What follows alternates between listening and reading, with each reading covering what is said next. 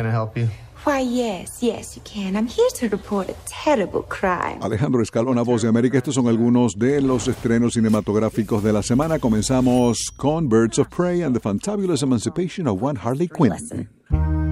This all started when the Joker and I broke up. Harley Quinn, Huntress y Black Canary combaten al rey del crimen de Ciudad Gótica. And at the top of that list, Birds of Prey es una película de superhéroes de DC Comics. It turns out Es la octava cinta del universo extendido de DC y una continuación de Suicide Squad de 2016. Dirigida por Kathy Yan y escrita por Christina Hodson, está protagonizada por Margot Robbie, María Elizabeth Winstead, Rosy Pérez, Chris Messina, Ella J. Basco y Juan McGregor.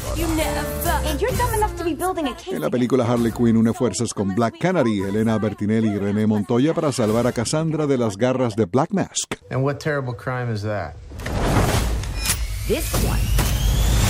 Birds of Prey recibió elogios por su estilo visual, sentido del humor y las actuaciones de Margot Robbie y Juan McGregor, pero críticas por su falta de profundidad.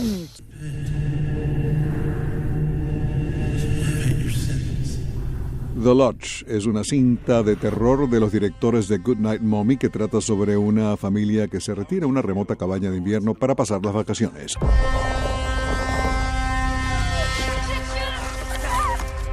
I'm feeling fine. Cuando el padre se ve obligado a partir abruptamente para ir a trabajar, deja a sus hijos al cuidado de su novia.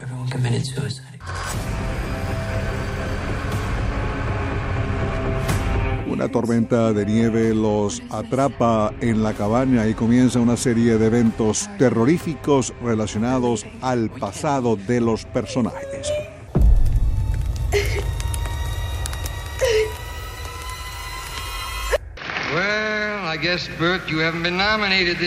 Kirk Douglas, legendaria estrella de cine que luchó en la pantalla contra gladiadores, vaqueros y boxeadores, murió esta semana a los 103 años, anunció su hijo, el también actor Michael Douglas. When a producer suggests a role to us, Kirk Douglas hizo más de 90 películas en una carrera que se extendió por siete décadas en filmes como Espartaco y los vikingos, que lo convirtieron en una de las mayores estrellas de los años 50 y 60.